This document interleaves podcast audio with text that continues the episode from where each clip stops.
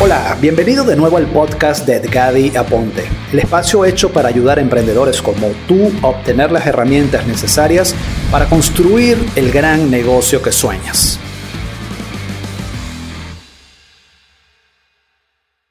Hola, ¿qué tal? ¿Cómo estás? Edgadi Aponte por acá y hoy en nuestro tips número 16 te quiero reforzar un poco lo que vimos en el tip número 15, que fue conocer los leads. Ya teniendo claro cuáles son mis leads o qué es que son mis leads, nos toca hablar entonces del viaje de ese lead dentro de tu propuesta, dentro de tu negocio. Y para eso, los famosos embudos de venta. Mucha gente me impresiona mucho que cree que no hay necesidad de tener un embudo. Y puede ser que sí, puede ser que venda sin necesidad de un embudo de ventas, pero para mí eso es una venta o es una pesca masiva, una pesca de arrastre. Imagínate que te vas al, mar lanzas una red y empiezas a arrastrar todo lo que venga. Eso está bien, genera dinero, perfecto.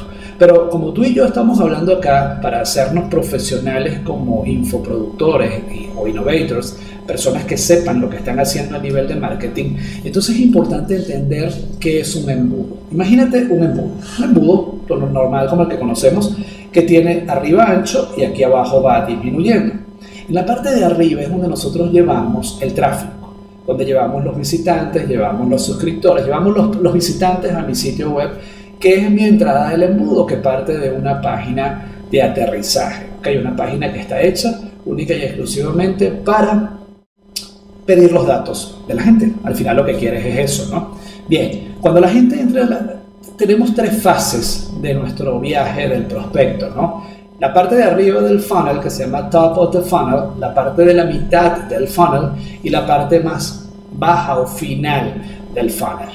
Arriba están los prospectos o los visitantes fríos, aquellos que llegan por primera vez a tu encuentro a tu sitio web. En la mitad están aquellos que de alguna manera ya han tenido interacción contigo, que ya conocen un poco de tu contenido, que ya conocen un poco de lo que haces. Y en la parte final del embudo es donde está realmente la decisión de ventas, donde, donde los que estén allí están recibiendo propuestas de ventas continuamente.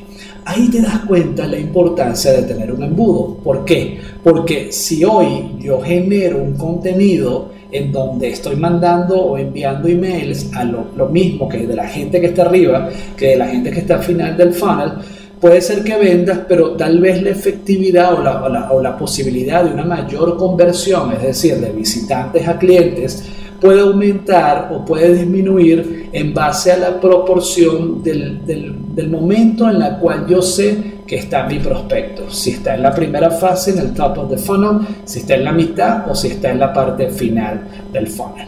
Teniendo en cuenta eso, teniendo en cuenta cuáles son las fases del viaje de mi prospecto, te voy a hablar de algunas cosas que, que no se deben hacer a la hora de tener ya determinado cuáles son esas fases de mi prospecto. Lo primero, no tener en cuenta en qué fase está mi prospecto, si está en la primera, si está en el medio, si está en la final. ¿Por qué? Porque eso nos lleva a un error. Y es, si no tengo definido en qué fase del embudo está mi prospecto, mi trabajo de email marketing, mi trabajo de educación o mi trabajo de contenido educativo puede estar enviándose a diferentes canales o a diferentes fases del embudo sin saber a ciencia cierta cuán efectiva puedo ser. Y eso nos lleva entonces a la necesidad o al error clave que comete mucha gente, que no es aprender a segmentar lo que son tus prospectos, lo que son tus leads o lo que son tus suscriptores. Si yo a través de mi contenido empiezo a enviar preguntas que me permitan ir segmentando, me, me permiten ir poniendo etiquetas de acuerdo a las respuestas que da mi, mi, base de datos, mi, mi, grupo de suscriptores, de, de prospectos que están allí yo, teniendo respuestas definidas en base a mi contenido, yo sé que cada uno de ellos está en diferentes fases de mi embudo. ¿Qué sucede? Que cuando yo determino de manera muy clara en qué fase están, entonces mis propuestas, mi contenido es diferente para quien entra en primer lugar, que es frío, que no te conoce, al que está al final del embudo. Detrás de todo esto, el embudo de marketing, el viaje de mi prospecto, la generación de tráfico, tiene un solo sentido y tiene una sola meta para ti como infoproductor o como innovator. Aprender a comunicarte con tu prospecto. Aprender a hablarle a tu base de datos y hablarle aunque sea virtual, de acuerdo al comportamiento en, esa de las, en, cada una de esas fases que tenga mi prospecto o mi leads, en base a eso voy a crear el contenido. Y es allí donde tenemos que tener un, un calendario de envío de correos, ciertas secuencias y consistencias a la hora de generar video e información. No hablarle a alguien que está nuevo lo mismo que le vas a hablar a alguien que ya te conoce hace tiempo. Todo esto es importante y todo esto es la clave de lo que es la nutrición de tus leads detrás de tu embudo de ventas. Entonces, concluyendo, la importancia del embudo determina en qué fase de mi viaje del prospecto está, si está en mi fase fría, que es el top, que es la parte de arriba del embudo, si está en mi fase medianamente caliente, que es donde ya me conocen algo, y si está en la fase final, que es donde ya pasaron por unas diferentes secuencias de correos, de información, y que ahora soy capaz de venderle. Teniendo eso claro, entonces allí es que yo creo mi plan de nutrición de prospectos, mi plan de alimentar a mis prospectos de acuerdo al nivel en donde esté.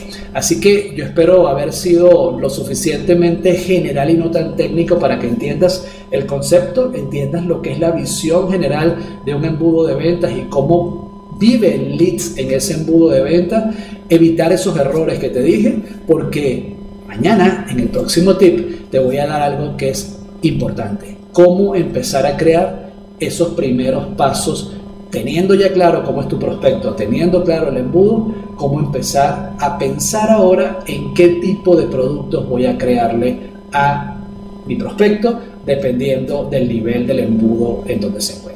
Así que nos vemos en el próximo tip y por cualquiera de los lados que nos estés viendo, sea en YouTube, sea en Facebook, sea en mi página web, en todo caso te invito a que visites mi sitio web edgadiaponte.com, en donde vas a tener mucho más información que te va a ayudar a construir tu vida como innovator, tu vida como infoproductor. Nos vemos en el próximo tip.